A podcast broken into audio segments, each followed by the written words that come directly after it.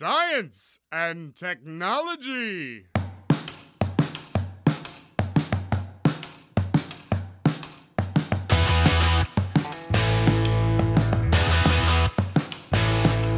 Estamos on. Meu nome é Pedro Altreto com mais um episódio do Ciência On com Célio Angolini e com pauta de Gracielo Watanabe com uma gentil ajuda do professor da USP Ivan Gurgel. Com quem estamos hoje, Graciela? Oi, Pedro. Então hoje a gente está com o Breno Arcioli, que é professor aqui da UFABC, da área de História, Filosofia e Ensino de Física. O Breno é doutor e mestre em Ensino de Ciências pela Universidade de São Paulo, com ênfase em História da Ciência e licenciado em Física pela Universidade Estadual de Campinas, Unicamp. Como professor adjunto na UFABC, pesquisa principalmente sobre os seguintes temas: História da Ciência, História da Ótica, Século XVIII e interface entre História da Ciência e Ensino. Além disso, é orientador permanente do Programa de Pós-Graduação Ensino, História das Ciências e Matemática da UFABC. Em 2014, realizou o estágio pós-doutorado no Departamento de História da Universidade da Califórnia, Berkeley, com apoio pela FAPESP. Atualmente coordena o projeto A Natureza da Luz de Newton a Young, um estudo sobre a ótica entre os séculos 17 e 19, financiado pelo CNPq. Muito obrigado, Breno, por estar aqui com a gente. Esse é seu currículo Lattes, mas a gente quer saber um pouquinho mais da sua história. De onde você veio, que tipo de formação você teve, o que te estimulou a, a ser o que você é hoje? Bom, primeiramente eu agradeço o convite por estar aqui para divulgar o trabalho que eu tenho feito nesses, nesses últimos anos e culminou com o livro que hoje vai ser o tema da discussão. Então, assim, para falar um pouco sobre a minha história, é difícil porque, né, parece que a gente tem uma história gigantesca, né, mas eu nasci na cidade de Andradina, no interior de São Paulo. Não diga. Digo. Sério? Porque você é de Andradina Não, um, um grande amigo meu, 10 anos, era de Andradina. Nasci em Andradina, que fica na fronteira com o Mato Grosso do Sul. Fica ali bem próximo ali às margens do Rio Paraná. Na verdade, a minha infância ela sempre foi marcada por mudança de cidade. Porque meu pai era gerente da, acho que não está totalmente extinta, mas a quase extinta Companhia Energética do Estado de São Paulo, a CESP. Então a gente mudava bastante. Então morei em Andradina, depois morei em Três Lagoas, no Mato Grosso do Sul, que é uma cidade vizinha. Voltamos para Andradina, depois fomos para Pirassununga, no interior de São Paulo, e meu pai se aposentou e a gente voltou para Três Lagoas. Então a maior parte assim da minha infância que eu lembro foi em Três Lagoas, no Mato Grosso do Sul, que é onde eles vivem hoje. A boa parte da minha família, pelo menos da minha mãe, tá lá. Bom, e aí foi, né? Eu fiz lá todo o ensino médio e aí eu consegui depois em 2001, fui aprovado na Universidade Estadual de Londrina pro curso de Química, mas não não entrei na UEL, porque na, na época a UEL tava em greve, e aí logo em seguida saiu o resultado da Unicamp e aí eu fui para Campinas, onde minha irmã já morava. Lá minha irmã fazia PUC na época, e aí foi onde eu, eu ingressei lá na Unicamp, né? Lá fiz esse, esse curso de licenciatura integrada em Química e Física, que eu acho que é um curso que existe ainda hoje. Entrei para fazer a Química, mas depois mudei para fazer a, a Física. Mas um pouquinho antes, na a sua escola, na, na época do A colégio, minha escola. como, como que você era como aluno? Você sempre quis seguir essa área que você segue hoje? Não. Quando não. aluno? Não, com certeza não. Inicialmente eu tinha a ideia, assim, sempre fui, não diria levado, mas influenciado a fazer o curso de medicina. Meus pais sempre quiseram que eu fizesse o curso de medicina, etc. E aí depois eu lembro que no, no colégio comecei a, a me interessar bastante pelo, pelo cinema. Tanto é que é um quase um hobby que eu ainda cultivo até hoje, de ver bastante filme, de acompanhar os filmes, a época de premiações, etc. De ver bastante crítica sobre cinema. Inclusive tem alguns alunos que trabalham com aspectos do cinema, mas durante o, o colegial eu desenvolvi, acho que comecei a gostar bastante de química por conta da influência de alguns professores, então, uns bons professores que eu tive, e aí eu resolvi fazer química, desisti de, de fazer cinema e tal. Eu tava bem empenhado, inclusive, em prestar vestibular para, acho que era a USP tinha acabado de mudar o nome, acho que do curso né, de cinema para audiovisual, alguma coisa desse tipo. Tive bastante interesse em fazer, mas no final das contas preferi fazer a química. Mas na escola, assim, eu era, eu acho que eu era um aluno razoável. Não diria que eu era o mais aplicado, acho que eu teve uma, umas épocas que eu fui bastante aplicado, assim, mas outras nem tanto, mas eu lembro que no terceiro colegial eu fui bastante aplicado. Nessas cidades pequenas, né, interior e tal, é comum que no terceiro ano, muitos alunos eles saiam da cidade e vão estudar em outras cidades maiores, em colégios maiores, etc. Então muita gente ia para Ribeirão Preto, para Rio Preto, que são cidades em São Paulo que ficam ali uns 300 quilômetros de Três Lagoas, ou mesmo São Paulo e tal, para estudar. E eu fui um dos que fiquei. E, assim, realmente eu tinha uma rotina de estudos, assim, bem regrada, vamos dizer assim, né? Bem, não diria rígida, mas cronometrada, assim. Então eu estudava cerca de 3 a 4 horas por dia depois da escola. Então acho que eu considero terceiro ano o período que eu fui mais aplicado. Nos outros, é razoável. Em física, assim, nunca fui um aluno excepcional, não. Acho que eh, se eu encontrar meus professores de física hoje, com certeza acho que eles vão se espantar que eu tô trabalhando com ensino de física, com história da física, que nunca imaginariam que naquela época eu faria isso. Né? Bacana. Então hoje a gente vai falar um pouquinho sobre Benjamin Franklin, sobre a história da eletricidade aí. Algum chute também pro Oscar desse ano que tá chegando. Por acaso esse, esse evento vai sair em março, esse episódio vai sair em março, né? Mesma época do, do Oscar, né? Então a gente vai poder conferir se as suas previsões estão corretas. Então vamos falar de Benjamin Franklin logo depois da vinheta do Natan.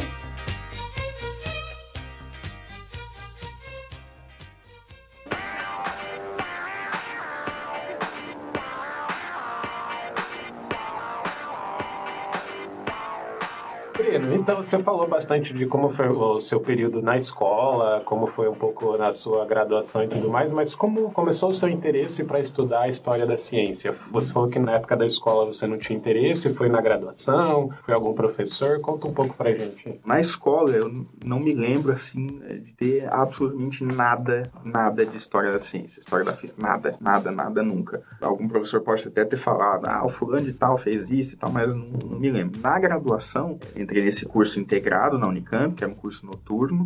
Então, depois de dois anos, você podia fazer a opção entre química ou física. E eu entrei para fazer a química, só que assim, o pessoal do Instituto de Química, né, os professores e tal, eles tinham muito preconceito com os alunos da licenciatura. E aquilo me deu um certo desgosto. E aí eu comecei a me aproximar bastante do pessoal da física. E em 2003, no segundo semestre, eu fiz uma disciplina chamada Tópicos de História da Física. Foi dada pelo professor Roberto Martins, que é um dos principais historiadores da ciência do Brasil. E assim, aquela disciplina foi fantástica, assim, para mim. E aí, num dos dias, o professor Roberto ele não pôde, por algum motivo que eu não sei, não sei qual. E aí, a professora Sibeli Silva, que hoje é professora lá da, Instituto de Física de São Carlos, ela foi naquele dia dar uma aula e falou no final: Ah, eu tô procurando alunos de iniciação, iniciação científica, se alguém se interessar. E aí, bom, e aí começou, né? Eu fui falar com ela e tal, a gente começou a trabalhar com aspectos da ótica do Isaac Newton. E aí a, a, gente continuou esse trabalho por vários anos, tanto é que ela foi minha orientadora de mestrado e doutorado.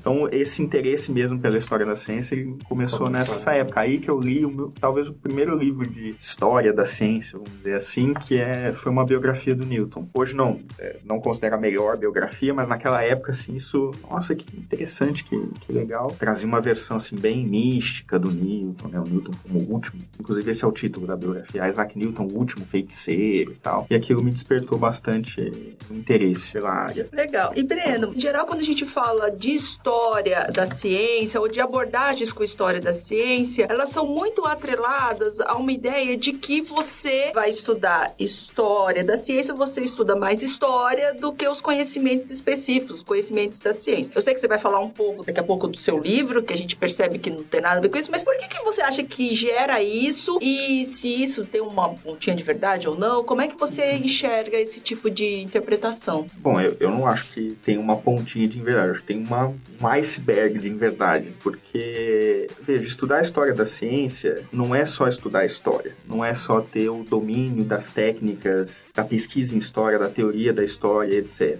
Mas o domínio do conhecimento que você está analisando também é fundamental. Então, assim, eu não acho que a gente estude pouca ciência quando a gente está trabalhando com história da ciência. Eu acho que a gente estuda a ciência de outra maneira. Por exemplo, né, se a gente quiser ser um pouco mais específico, você não, não trabalha essencialmente com os produtos da ciência mas você investiga os processos. Como que se levou aquele, elaboração ou desenvolvimento daquele conhecimento científico? E atores que desempenharam papéis nesse, nesse processo? O que estava por trás disso tudo? Qual era o contexto? Quais eram as ideias? Quais eram as questões envolvidas naquela época? Quem eram aquelas pessoas? Então, por exemplo, sendo bem específico, né? Você quer entender as concepções da eletricidade do Franklin, você precisa entender quem é o Franklin, que coisas de eletricidade, que ideias de eletricidade estavam em vigor na época. Né? Isso demanda o conhecimento de conteúdo, né? do, do conteúdo em si, da eletricidade, dos aspectos da eletricidade, não só os atuais, mas também os antigos. Então não basta simplesmente eu entender, por exemplo, o conceito de carga elétrica. O conceito de carga elétrica não existia na época do Franklin. Então eu preciso estudar outros conceitos, eu preciso estudar toda a física da época e como é que essa física se relacionava com outras áreas de conhecimento para poder entender qual era o pensamento do Franklin. Né? Então, quando você estuda história da ciência, você não vai estudar a ciência em si, como ela é trabalhada hoje. Você não está fazendo uma análise específica de um conceito, mas você está estudando um processo. E isso demanda você saber conhecer não só o conceito, mas tudo aquilo que envolve aquele conceito, o personagem em si, o contexto em que ele trabalha, etc.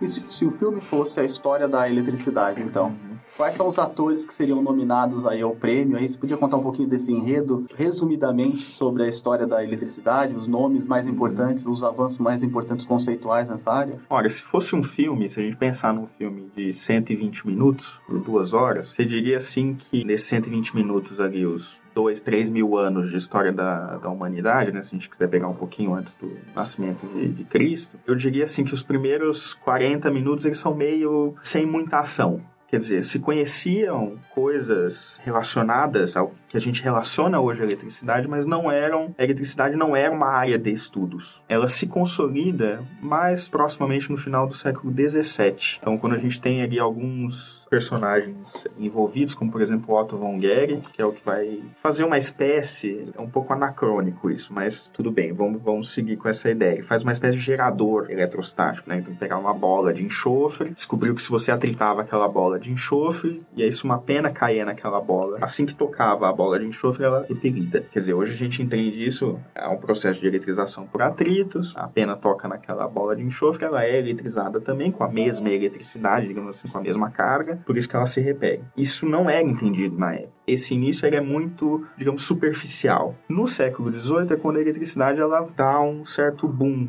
vamos dizer assim. Aí a gente tem outras figuras, como por exemplo Francis Hawksby, que vai desenvolver uma máquina, vamos dizer assim, especificamente para estudar esse tipo de fenômeno. A gente tem também mais ainda na década de 1720, 1730, outros atores importantes, como Stephen Gray e o Diffie. Aí eu diria que se a gente pensar num filme, a gente tá ali num segundo ato, digamos assim, né? Esse é, é um filme inglês, pelo que eu tô entendendo. É um filme inglês. Aliás, é importante salientar, né? Toda essa discussão, ela é concentrada aqui no contexto europeu ocidental. Essa não é toda a história da eletricidade. Essa é uma história da eletricidade, que é a história da eletricidade no mundo europeu ocidental, que é o mundo que nos influenciou. No mundo oriental, outras coisas aconteceram. Né? Outros atores, digamos assim, desempenharam outros papéis. Então, nesse mundo ocidental, os ingleses em especial tiveram um papel importante, né? O Stephen Gray, depois o Watson, por exemplo, né? Na França também, em certa medida. Eu destaco dois personagens, o Diffé, Charles Diffé, que vai ali estabelecer dois tipos de eletricidade, e o Nollet,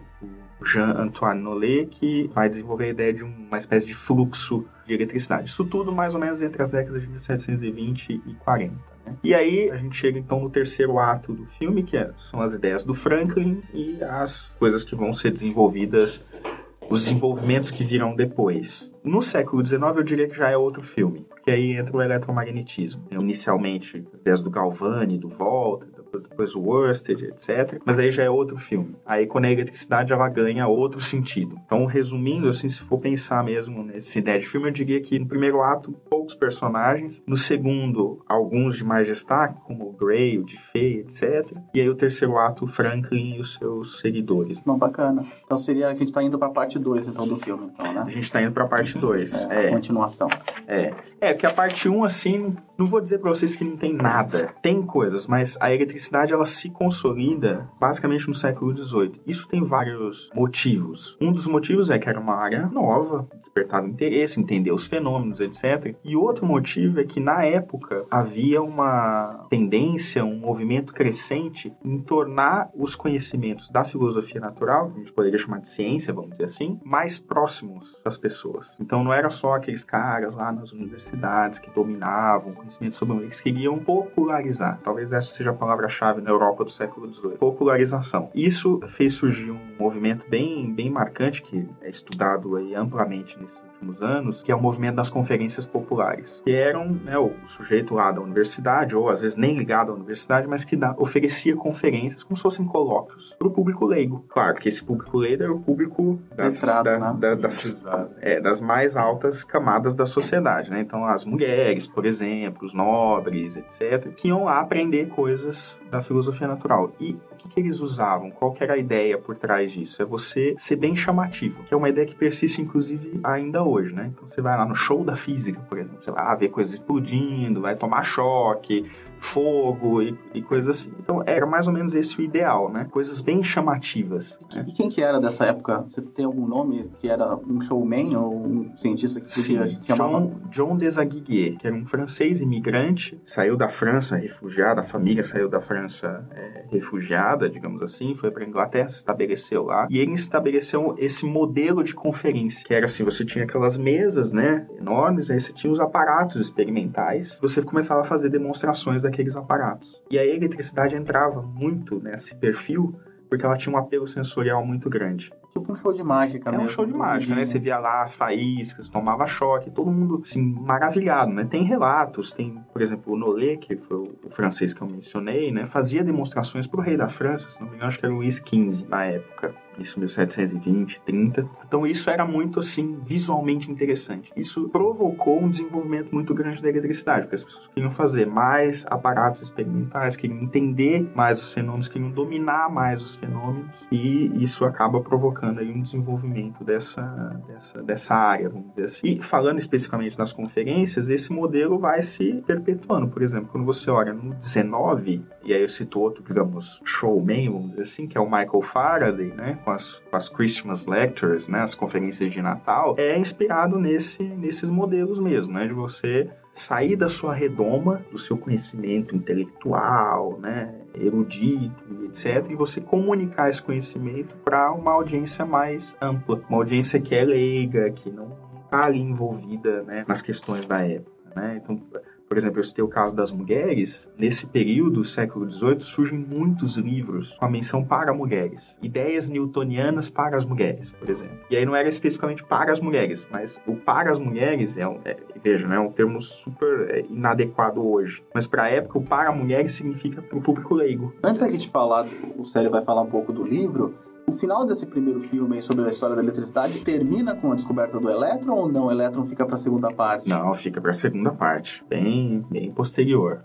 Posterior. A descoberta da elétrica acho que é final do século XIX, se não me engano. Então é, eu diria que é o final do segundo filme, né? E aí talvez o início de um terceiro filme, que é a eletrodinâmica e coisas mais é, física mais atreladas à física moderna e etc. Né? Então o final desse primeiro filme é que se encerra ali mesmo com o, o período um pouquinho anterior ao Galvani e o Volta. Então tudo que a gente vai falar aqui é uma percepção que não, para eles não existia o elétron ainda. Não. Não existia essa não existia elétron, elementar. carga elétrica, não existia nem a concepção de átomo como a gente tem hoje, né? Então você pega ah, o átomo de hidrogênio, o átomo de oxigênio, partícula X, Y, isso não existia. O ar, por exemplo, era o ar. A água era a água. Não era a água é dois átomos de hidrogênio com um de oxigênio. Não existia isso. Isso é algo que vai surgir no final do século XIX, principalmente com Lavoisier, fazer um principais nomes da química, era o período em que não existia a diferenciação de diferentes elementos, substâncias, era tudo algo único. Mas eles estavam preocupados em conceituar isso ou não? Eles estavam mais preocupados em observar os fenômenos? Entender os fenômenos de modo mais geral? Acho que existia sim uma preocupação. Por exemplo, você tem várias teorias da matéria que são elaboradas no, no 18, que vão tentar entender o que, que é a matéria, como é que a matéria se interage com outras matérias e coisas assim, né? Essa concepção, como a gente tem hoje, de diferentes substâncias, diferentes elementos químicos, elementos que se interagem, coisa, isso não existia nesse momento, século 18, né? Isso vai se criar final do 18 ou 19 para frente. Né? Então, existia sim uma preocupação, mas não era, digamos assim, ao meu ver, é uma preocupação em outros sentidos, vamos dizer assim. Né? Eram outros conhecimentos que estavam ali em voga. Breno, você publicou recentemente um livro intitulado A Filosofia Natural de Benjamin Franklin, traduções de cartas e ensaios sobre eletricidade e a luz, aqui pela editora da UFABC. Queria que você contasse pra gente como surgiu esse trabalho, o interesse por essa linha de pesquisa, como é que foi? O meu contato com Franklin, ele começa porque eu trabalho com aspectos de história da ótica no século XVIII. E o Franklin foi um dos personagens que eu acabei estudando por suas concepções sobre luz, etc. Não estudou muito a luz, isso é fato. E aí isso acabou me envolvendo com esse personagem. Em 2014, duas coisas aconteceram. A primeira delas, eu tive uma aluna de iniciação científica aqui na UFBC, que é a Tatius Bonfim, e aí ela me procurou, queria fazer uma iniciação, e eu sugeri que ela traduzisse dois textos do Franklin, de eletricidade. Então eu já conhecia o material e tal, já trabalhava um pouquinho com o material, mas sugeri que ela fizesse duas traduções comentadas do material. E foi bem produtiva. Ela ganhou uma bolsa da, da FAPESP, ela ficou dois anos e meio com a bolsa para fazer esse trabalho. E aí ela fez, digamos assim, uma versão inicial. A gente acabou fazendo uma versão inicial das traduções. Uma, inclusive, foi publicada no Caderno Brasileiro de Ensino de Física em 2017, é uma das que está no livro, inclusive. Aí, assim, a gente foi tentando entender mais os aspectos de eletricidade da história da eletricidade. Depois a Tatiusi foi embora, né? E aí eu decidi investir um pouco mais nessa questão. Aí eu fiz uma série de revisões das traduções Fiz uma ampla investigação da história da eletricidade no 18, que eu conhecia alguns aspectos, né, mas fui mais a fundo ali. Foi um período bem, cerca de um ano e meio, vamos dizer assim, trabalhando especificamente com esse tema, estudando uma série de, de livros, materiais, etc. Nesse inteirinho, eu fui para os Estados Unidos, lá para a Universidade da Califórnia, em Berkeley, e lá eu tive contato com outros materiais de história da eletricidade, outros textos, outros manuscritos, ou seja, é, investi um pouco mais nesse estudo, e aí acabou surgindo a ideia, então, de publicar esse livro, principalmente pelo fato de que não havia até o livro nenhuma tradução para português de nenhum texto científico do Franklin. Basicamente o que se tem do Franklin em português brasileiro, né, para ser mais específico, é a sua autobiografia. Textos científicos do Franklin não existiam. E aí eu tive a ideia de, não, vou reunir tudo, pegar todas essas revisões de traduções, etc, e vou publicar no livro. Eu queria entender para você qual é a importância da tradução desse tipo de texto ser feito por físicos, não por um tradutor, alguém que faça letras, alguma coisa coisa. Aí eu acho que vai, vai na, da natureza da tradução, né? Digamos assim, das, das ideias envolvidas no processo de tradução. Eu acho que toda tradução ela é válida, mas a tradução é um trabalho especializado. Então, demanda um treino, digamos assim, né? Um conhecimento que não pode ser simplesmente entendido como trocar palavras de uma língua para outra. Então, se você me diz, será que a tradução seria diferente se fosse um tradutor profissional, etc? Provavelmente seria diferente. Né? Eu diria que é bem possível. Mesmo porque o trabalho de tradução é um trabalho de reinterpretação. E a reinterpretação você só faz levando em conta os seus conhecimentos sobre aquilo. Então, por exemplo, no meu caso, para traduzir os textos do Franklin, eu tive que entender quem era o Franklin, quais eram as suas concepções de eletricidade. Então, eu estudei vários autores que trabalharam com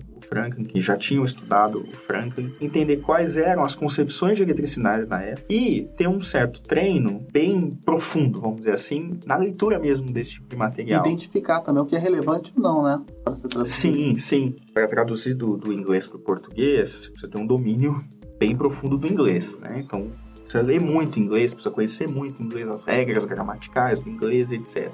Então, como eu sempre li inglês durante basicamente toda a minha vida acadêmica, então isso não diria que foi fácil, mas foi um processo natural, digamos e, assim. E o inglês eu acho mais arcaico, né? Mais antigo. Exato, né? e aí vem o outro ponto, né? Quer dizer, você precisa ter um treino para a leitura desse tipo de material. Por exemplo, o verbo to do, que é o fazer, né? Se a gente conjuga ele na terceira pessoa do plural, do plural não, da terceira pessoa do singular, he does, she does, né? o does é D-O-E-S. Em muitos desses materiais antigos, antes do século XIX, o does ele é D-O-T-H, seria doth, né? Mais ou menos assim. Então, você saber essas peculiaridades, né, isso é um treino que você adquire quando você se familiariza com a leitura desses, desses materiais. Outra coisa que eu sempre gosto de passar para os alunos é o S que era utilizado. Né? Em muitos casos, o S ele tem a forma de um F, que é mais ou menos o S, o S que a gente usa no símbolo da integral. Então, às vezes, o, o cara vai ler achando que é, sei lá, né, um F no meio, por exemplo, possesses. Né? Ele vai ver, ele vai achar que é o pofefes. E não é. São dois S com formato de F. Então, esse tipo de treino é um treino que você adquire. Só para falar um pouquinho, continuar falando de tradução, daqui a pouco a gente vai falar um pouquinho do personagem histórico, para Graça aí. É, a, só para os alunos, principalmente o pessoal do ensino médio, a escrita do Benjamin Franklin é uma escrita formal, é uma escrita mais prolixa. Como que escrevia Benjamin Franklin no sentido de, de escrita mesmo? É um texto gostoso de ler ou é um texto cortado? É um texto muito descritivo? Como que, que ele escrevia nessas cartas, né? Só complementando a pergunta do Pedro, uma curiosidade minha, a grafia mesmo, porque são cartas eram manuais, né? Como que era a grafia dele? Era então, difícil de ser.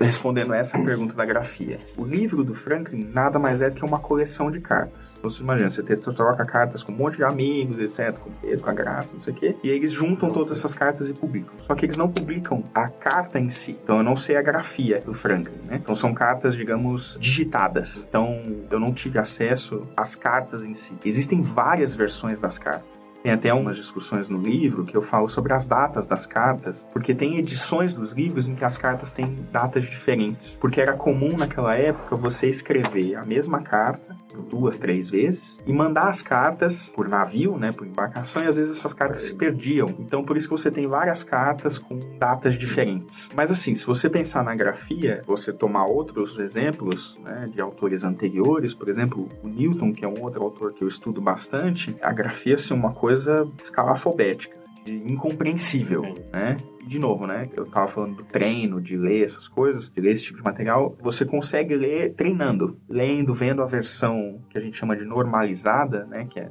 basicamente a versão, digamos, transcrita, vamos dizer assim, da carta, né, digitada da carta, e aí você consegue identificar algumas, se você pegar mesmo o texto, o manuscrito mesmo, verdadeiro, para ler, vai ser quase impossível. O Franklin escrevia basicamente como a maioria das pessoas na época, mas o Franklin, como ele não teve, assim, envolvimento formal com nenhuma universidade, ele ajudou a fundar a Universidade da Pensilvânia, por exemplo, né, mas ele nunca foi professor da universidade, né, nunca foi um cara que escreveu artigos, vamos dizer assim, né, então a escrita dele é um pouco, diria, informal. Parece que o cara tá falando, né, de ah, os passarinhos, não sei o quê, mas é, é informal no sentido de não ter, assim, uma. Rigor. É, vamos seguir por esse caminho, né? Porque são mesmo comunicações para correspondentes. Então tem uma estrutura, então eles organizam muito a estrutura em parágrafos que eles chamam, ou sessões. Então você tem lá um ponto, aí ele vai discutir alguma coisa, tá, tá, tá, aí dois pontos. Por que, que eles usavam muito isso? Porque, por exemplo, lá no item 40x, né, o cara vai falar, ah, eu discuti isso aqui no item 2, lá atrás, né? Então, ele não vai falar, eu discuti isso na página não sei o quê, né? Ele vai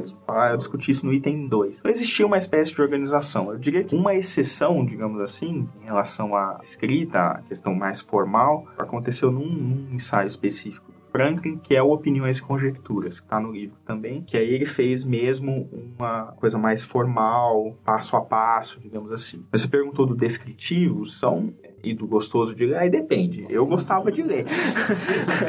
é, mas assim, a característica desses textos, né, como a gente não está muito acostumado com esse tipo de leitura, com esse tipo de estrutura, para nós às vezes pode parecer um pouco cansativo mesmo. Mas para a época era normal. Mas eu acho que assim, eu comparo ele muito com o Newton, que é o outro personagem que eu estudo. E eu acho que eles têm um domínio da escrita muito bom. Não, na verdade, eu queria perguntar também uma outra coisa, já que vocês começaram a falar de tradução, só para adiantar um pouco, tem algum texto inédito? Como foi a seleção desses textos? E como você acha que é a importância desses textos hoje para os estudos da eletricidade, quem trabalha com história da eletricidade? Então, inédito em português. Né?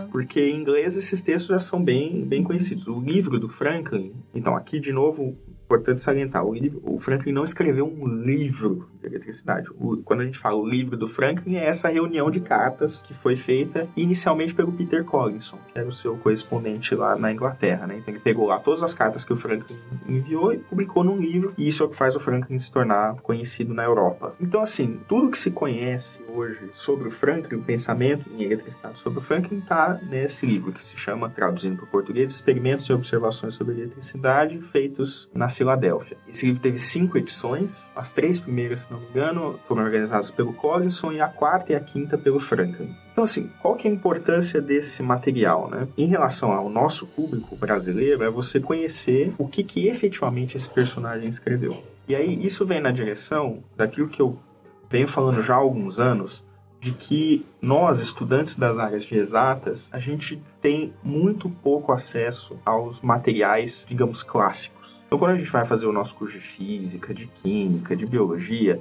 quantas oportunidades será que um estudante de biologia tem de estudar a origem das espécies? Quantas? De pegar mesmo o material e ler o que o Darwin escreveu. Quantas vezes a gente tem um curso de química de estudar o Lavoisier, por exemplo?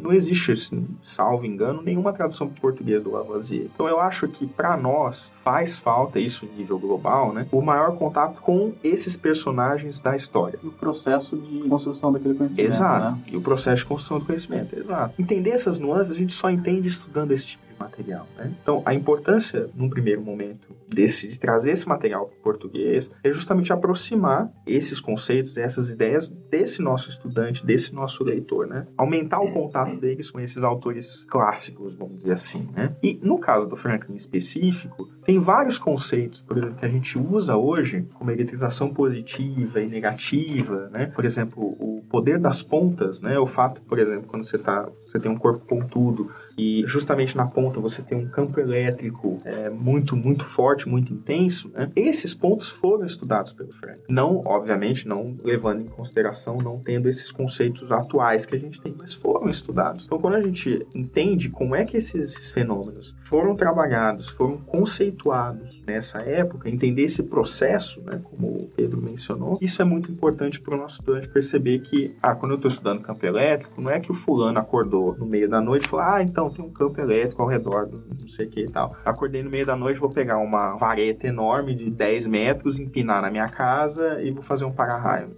Não é assim. né? Então, isso é resultado de um processo. E o Franklin, para mim, é um dos personagens fundamentais em relação à história da eletricidade, porque ele traz muitas coisas que a gente ainda usa hoje, obviamente, com outras bases, como por exemplo, eletrização positiva e negativa, os para-raios, etc, etc. E aí você entender como é que o Franklin desenvolveu esses conceitos sobre esses materiais, sobre esses instrumentos, é importante para a gente entender de onde vem a eletricidade, né? de onde vem os conceitos da eletricidade que a gente estuda hoje. Então, voltando, vamos falar um pouquinho do seu personagem histórico, né? O Benjamin Franklin, né? É, aqui tem uma rara ideia do que, que é, porque a gente não tá no contexto da cultura americana. Que falasse um pouquinho sobre o Benjamin Franklin, né? E se o pessoal em casa quiser ver algum filme é sobre o Benjamin Franklin, onde poderia buscar? Bom, assim, o Franklin, ele é, para os americanos, ele é, assim, um dos principais símbolos. Se não me engano, acho que ele é o, a- o rosto da nota de 100 dólares. Se não me engano, né? Um dos personagens cruciais na época da independência americana, por conta das suas relações bem amistosas, por exemplo, com a França.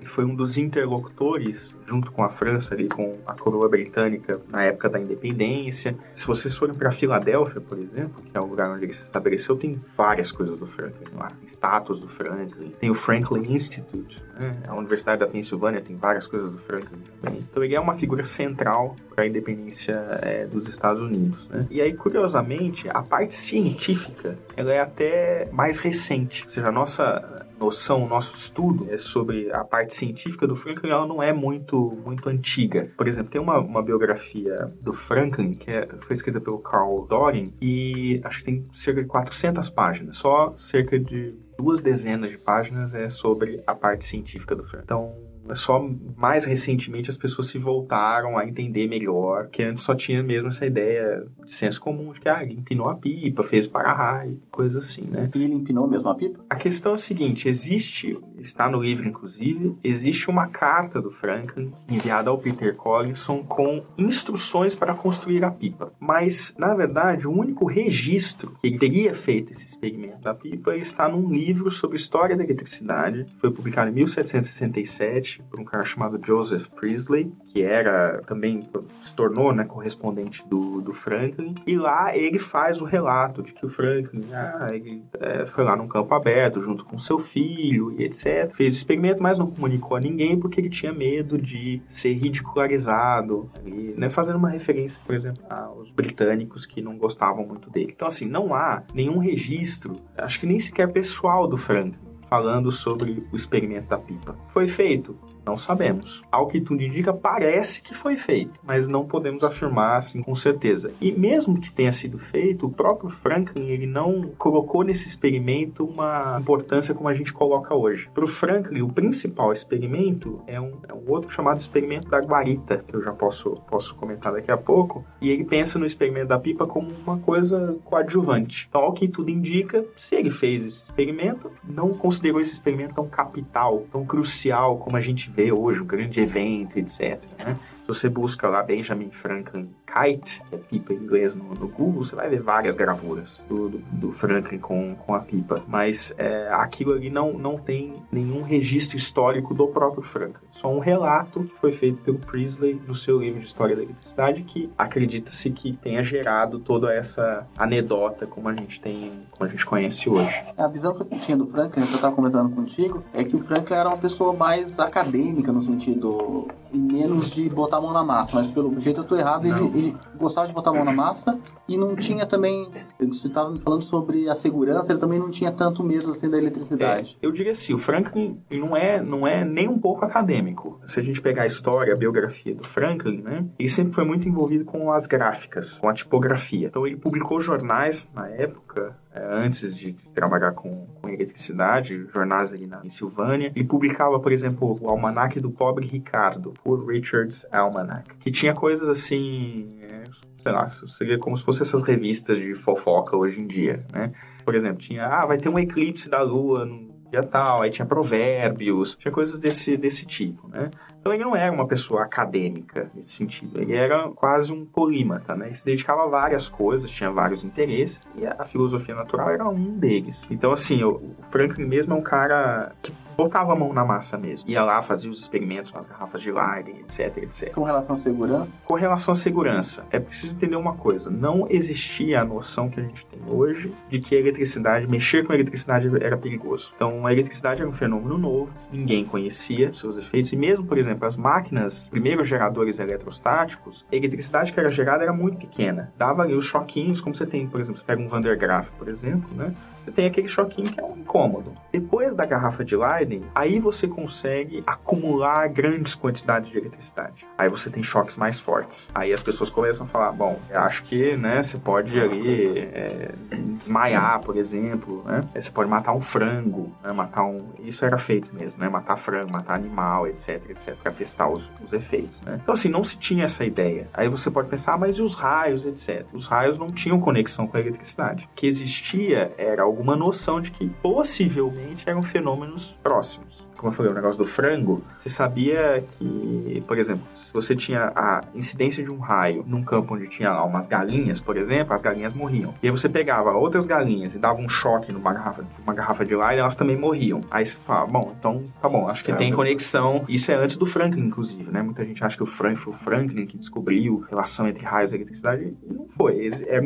uma ideia que estava em discussão na época. Então não existia mesmo essa coisa da segurança. Tanto é que alguns experimentos que o Franklin propôs, como esse da guarita que eu mencionei, eles foram feitos por outras pessoas e as pessoas que não tinham um certo cuidado acabaram morrendo. Aí depois começam a ter um maior cuidado com esse tipo de experimento, mas até então era. Então, e mesmo Franklin, né, nos seus textos, ele fala: olha, eu não vejo problema, não acho que vai haver perigo né, para a pessoa, se ela ficar bem num abrigo, etc. Não faça o experimento da pipa, que você vai morrer. Mas no livro tem uma carta, acho que é a carta 5, né? Em que ele fala sobre fogo elétrico, né? Que ele tá uhum. trabalhando, foi o que eu entendi, né? Que ele tá discutindo um pouco quais são os trovões e raios. Fogo elétrico, então, seria para ele o trovão, é isso? O que, que é o fogo elétrico? O Franklin usa basicamente três termos para falar de eletricidade: fogo elétrico, fluido elétrico e matéria elétrica. Só é a mesma coisa. O fogo elétrico era muito, muito utilizado na época para falar sobre várias coisas. Haviam pessoas que faziam associações entre fogo e luz, por exemplo. Elas vão começar a fazer associações entre fogo e eletricidade. Então, quando você fala fogo elétrico, é para você diferenciar o fogo, fogo da eletricidade. Então, não era exatamente o trovão em uhum. si, né? Era a matéria elétrica em si. Outro tema interessante você é mencionado no seu livro é sobre os estudos de ótica, né? Uhum. Assisti algumas palestras suas já. Eu sei que você é vidrado também em luz, né? Assim como eu sou vidrado na luz. E pro pessoal tem duas teorias, uma que é a luz é uma onda, outra que a luz é um, um é uhum. formada por minúsculos corpos. E qual era a visão do Benjamin sobre a luz, ou sobre a ótica em si? Então, o Franklin não escreveu muitas coisas em ótica, né? Mas ele viveu numa época em que havia uma concepção predominante, que era a concepção corpuscular, que dizia que a luz era constituída de pequenos corpúsculos, etc., que vem ali uma influência da ótica newtoniana, né? do Newton, etc., seus seguidores e tal. Mas o Franklin, ele é uma espécie de dissidente Então, embora ele, ele tenha sido muito influenciado pelo Newton, no estilo experimental, vamos dizer assim, indutivista, de fazer experimentos, de obter verdades a partir dos experimentos, etc., ele não segue, não seguiu a concepção corpuscular. Tem uma carta, que é uma carta que está no livro, inclusive, que é, ele escreveu a um correspondente estadunidense também, a um colega dele, chamado Cadwallader Colden, ele fala, olha, eu tô com medo de cometer alguma heresia e tal, mas eu não acredito muito na concepção corpuscular. Eu acho que a concepção mais interessante seria a concepção vibracional, porque se você pensa numa concepção corpuscular, o que vai acontecer com o Sol? O Sol daqui a pouco vai ser extinto. Você está emitindo matéria do Sol, uma hora ele vai ser extinto. Esse comentário em particular isso provocou uma certa reação na época, principalmente de um cara chamado Samuel Horsley, que era um defensor newtoniano, que vai responder para o Franklin, vai fazer uns cálculos assim surreais quanto de matéria o Sol perderia, não sei o que, ele vai falar, olha, tá vendo? O Sol só vai perder em um bilhão de anos, sei lá, um quilo de matéria. Mas assim, são cálculos que têm o menor sentido, né? Uma coisa muito surreal mesmo. Mas isso provoca, como eu disse, uma certa reação. Mas o Franklin não acreditava na concepção corpuscular, né? Ele acreditava na, numa concepção vibracional, de que a luz seria uma, uma espécie de onda de pressão propagada ali pelos meios, né? Pelo éter, por exemplo. E Breno, você falou um pouco atrás do experimento da guarita. Eu não conheço o experimento, Tá. estou curioso. Só. O que, que é o experimento? Então, isso tem a ver com a, a tal da carta 5, né?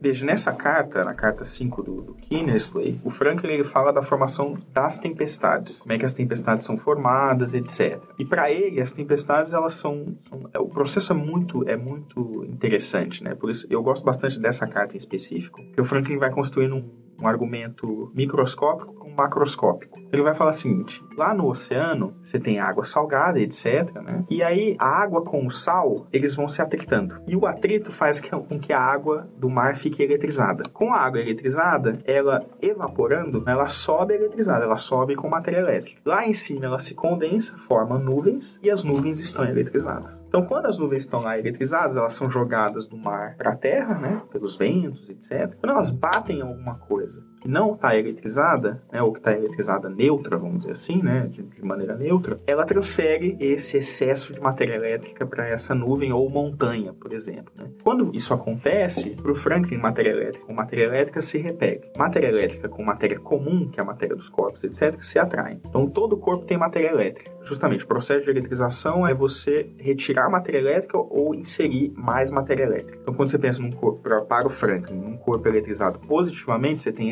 excesso de matéria elétrica. Você tem mais matéria elétrica do que aquele corpo pode suportar. Quando você está eletrizado negativamente, você tem menos matéria elétrica. Então, o fenômeno elétrico, a faísca elétrica, é justamente a tentativa da natureza de restabelecer o equilíbrio. Então, quando você tem lá aquela nuvem gigantesca, super eletrizada, e ela entra em contato com uma montanha ou com uma nuvem pouco eletrizada, o que que acontece? A matéria elétrica, ela se equilibra, e aí você não tem mais aquela repelência entre as partículas. Veja, a água tem ao redor dela um monte de matéria elétrica. Com menos matéria elétrica, para o Franklin, água com água se atrai.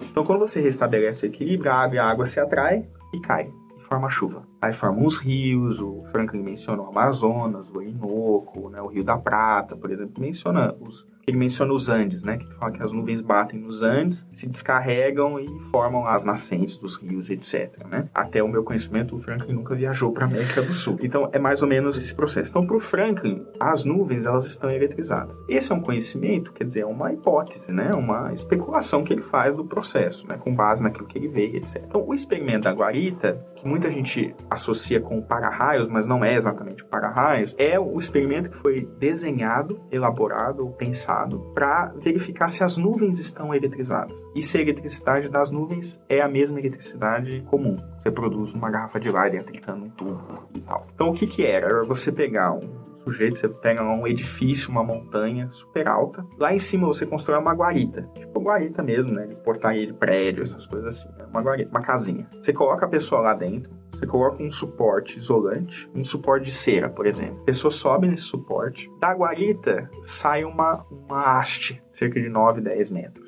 Pontuda, bem na, na extremidade. E aí o que, que o Franklin dizia? Olha, quando uma nuvem passar por cima dessa haste, pelo fato da haste ser pontuda, e esse é outro conceito que o Franklin desenvolve bem, que é o poder das pontas, né? A ponta vai extrair eletricidade das nuvens. Então, essa eletricidade extraída das nuvens, ela vai ser conduzida pela haste, aí você aproxima o nó dos dedos. Aí você vê as faísquinhas. Veja, o Franklin propõe esse experimento. Ele não fez esse experimento. Né? Ele propõe, ele imagina esse experimento. De novo, ele não vê a questão da segurança e tal. Não façam esses experimentos, vocês vão morrer. Você vai morrer, com certeza. Para ele, se você aproximar o nó dos dedos, você vai ver lá a faísca. Então, veja, o Franklin não pensa, primeiro de tudo, na incidência de raios. Ele não fala, ah, um raio vai cair na haste. Muito provavelmente ele pensava, ah, se um raio cair, obviamente o cara vai morrer. Mas o que ele pensa é que a haste ela vai deseletrizando a nuvem. Então a nuvem vai ficando menos perigosa, vamos dizer assim. Ela vai deseletrizando silenciosamente a nuvem. Ele fala: ah, se você acha que tem algum perigo, faz o seguinte: pega um suporte, um bastão de cera, por exemplo, né? Pega um fiozinho e aí se aproxima o fio da haste, né? Você não aproxima o nó dos dedos diretamente. E veja, isso não é o para-raios, porque o para-raios, a haste, ela tá aterrada. O Franklin fala disso em outro momento, fala que isso seria importante para preservar os edifícios, etc. Mas isso não é o experimento da guarita. O experimento da guarita, a haste não está aterrada. A haste está ligada com o suporte isolante. Então, você só tem a transferência de eletricidade da nuvem para você, né, que está ali tocando a haste. Bom, o Franklin propõe esse experimento. Quem vai fazer esse experimento são os franceses. Os franceses vão lá, vão reproduzir o experimento e vão efetivamente chegar a um resultado. Falar, olha, realmente, a gente conseguiu. Ninguém morreu, aparentemente. Né? Ah, realmente, a gente conseguiu verificar faíscas, etc. Fizeram lá, escreveram para o rei da França, o Luís XV, falando, olha, nós fizemos isso, não sei o que e tal. E aí eles comunicam para a Royal Society, ó, oh, os franceses fizeram, não sei o que e tal. Aí é que o Franklin fica conhecido. Aí é que o Frank se torna uma pessoa efetivamente conhecida pelos europeus. E aí, isso gera o quê? Outras pessoas vão tentar fazer, aí elas morrem.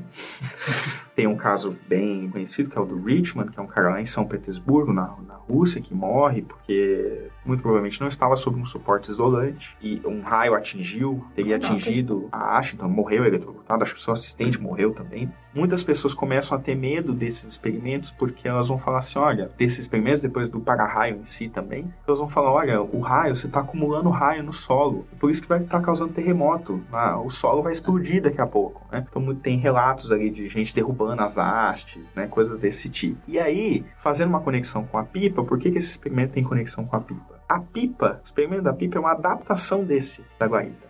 Ele vai falar o seguinte: olha, se você não tem como construir uma guarita em cima de um edifício, faz o seguinte: você pega uma pipa desse jeito, com seda, não sei o que. Ele fala nas instruções o tamanho e tal. Você pega uma ponta. Isso muitas gravuras do experimento da pipa não colocam. Mas a pipa tem uma ponta bem no, né, na sua extremidade. De metal. De metal. Que funcionaria como uma haste.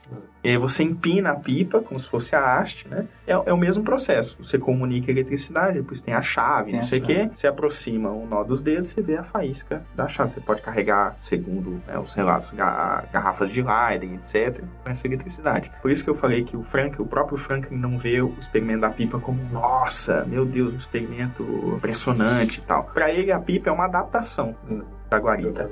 Da guarita. Né? Então ele não vê assim uma importância muito grande nesse experimento. Para ele o importante era o da guarita mesmo. E a pipa era algo assim, ah, se você não tem como fazer o da guarita, você tem uma pipa e tal, se abriga e etc. Mas de novo, né, o componente não de segurança passa. também inexiste, né, nesse contexto, né? Você imagina, você empinar uma pipa no meio de uma tempestade, é um, hoje pensaria que é um negócio absurdo, né? Justamente porque as pessoas realmente não tinham noção né, dessa ideia. Mas eu diria assim que o que torna se a gente gosta né, de se atrelar assim, ah, o que, que torna o fulano famoso? O que, que você diria que é a principal contribuição, etc. Bom, eu diria que a principal contribuição é o experimento da guarita.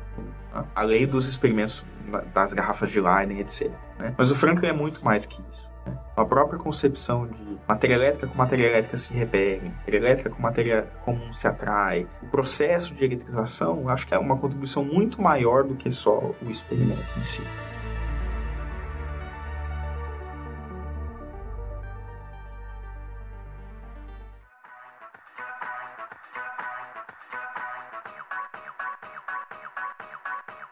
Breno, acho que a gente poderia ficar escutando o dia inteiro aqui, pra ser sincero. acho que o, o Nathan podia colocar aquele ah, que tá acabando a, Isso a porque ele nem entrevista. falou ainda do Newton, né? Que é outra especialidade Ah, é dele, né? É, vai ter que chamar várias Vai ter vezes. que ter aqui outro.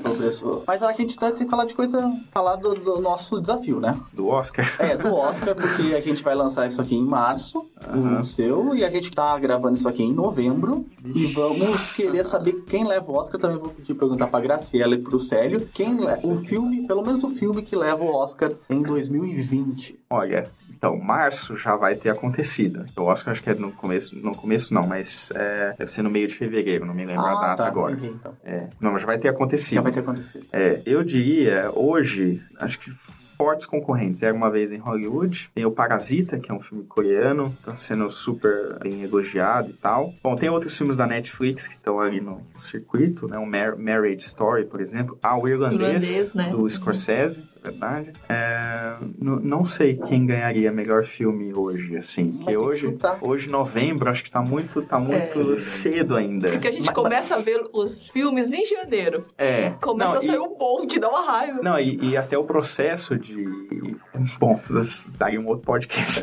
Mas é, até o processo da campanha é uma campanha mesmo, né? Então isso muda. Por exemplo, se a gente pegar o desse ano, o, Green Book, foi o, que- o que venceu, né? E não, se você pegar essa mesma época, ano passado, ninguém falaria que o Green Book ganharia o, o Oscar. E aí isso se inverteu, etc. Eu diria. acho difícil, hein? Eu vou fazer um chute ousado. Eu acho que pela primeira vez, um filme estrangeiro vai ganhar o prêmio de melhor filme. And the Oscar goes to. Parasite.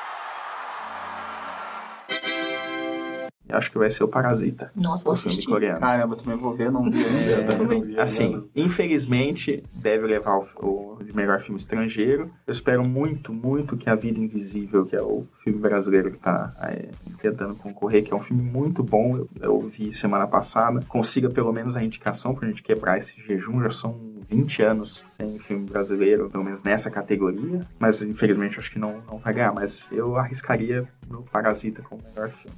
Vamos ver se, Se acerta, eu chegar. Acho que se eu, eu, eu acho, na verdade, que se eu acertar, eu deveria ganhar alguma coisa. É, né? Aqui. Você ganha outro De vocês. Você episódio. ganhou outro episódio.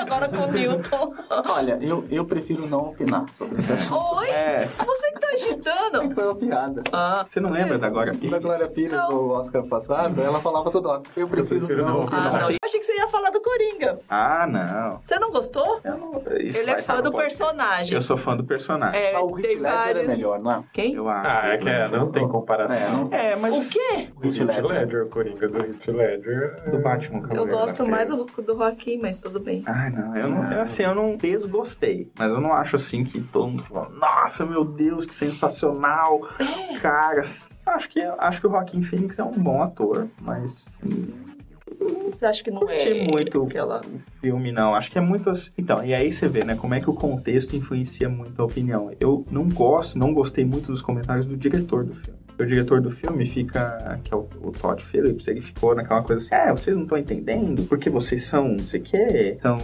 metidos, não sei o quê, vocês não entendem a arte, papapi, pipó, eu acho isso ridículo. Tá. Então, isso já me Você já deu ficou com o ranço do boy. um ranço, assim, um asco do, um asco do, do- Do diretor. é, do diretor, mas assim, eu gostei do filme, eu achei o filme Eu bom, mas não acho legal, assim, espetacular. Sério? Se vocês querem uma boa atuação de ator, vejam na Netflix, curiosamente, o Ed Murphy. Dolemite is my name. Ou meu nome é Dolemite. É, eu vi esse É filme, bom. mas não... Você não gostou? Não, eu não... Não, eu vi o filme. Eu não, não fiquei com vontade de assistir, mas vou, Ah, vou, vou ver. veja, É legal. Tá. Só pra finalizar, que a gente tá falando de filme, a gente gravou outro podcast entre a, é, a última fala dele e essa, que a gente ficou falando de filme aqui. mas é, você falou que parece que não tem nenhuma, nenhum grande filme sobre o Benjamin, né? Que vale a pena ver. É, não, não me lembro, assim, não me recordo, assim, de... Obviamente, você tem produções do The History Channel, Discovery Channel, etc., sobre o Franklin, mas filmes, filmes retratem a vida do, do Franklin, não tem. Curiosamente, acho que os nomes da ciência, eles são um pouco retratados. Vai ter agora uma, uma que vai ser lançada ano que vem. Teve um que fez relativo sucesso, que foi o do Stephen Hawking, né, alguns, alguns anos, a teoria de tudo, mas, por exemplo, você não tem um filme do Newton, você não tem um filme do Franklin, Bom, Darwin talvez tenha o Mestre dos Mares, não é um filme mais antigo, mas assim, filmes biográficos mesmo desses personagens não tem. O que tem do Franklin, e assim, eu recomendo mais como contra-exemplo para os professores, para os entusiastas usarem, são duas pequenas animações. Uma é de uma série chamada Grandes, Grandes Heróis da Ciência, ou Heróis Clássicos, alguma coisa assim. A gente acha no, E a outra chama, uma é da Disney chamada Ben e Eu. Essa dos grandes clássicos, etc., é assim, é uma visão super distorcida né, do Franklin, da história do Franklin, etc. Pra vocês terem uma ideia, tem um momento do filme em que o Franklin ele é eletrizado e ele sai dando choquinho nas pessoas, como se isso fosse, possível. Não é possível. E do Ben e eu é até engraçadinho, porque seria a história do Ben com o ratinho. E aí a história é que o ratinho é que faz todas as.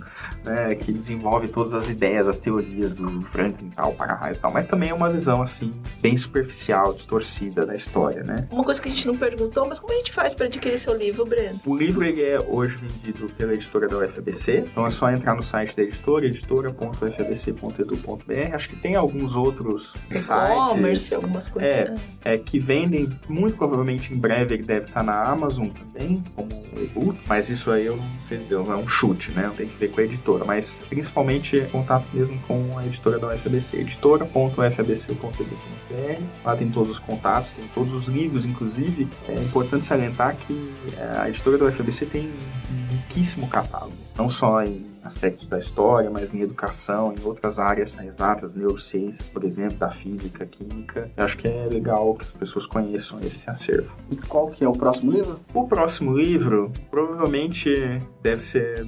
Espero se lançar ele em 2021 ou 2022, mas ele vai ser versado só em ótica. Eu vou pegar todos esses estudos que eu fiz ao longo desses anos e pretendo reunir num livro só.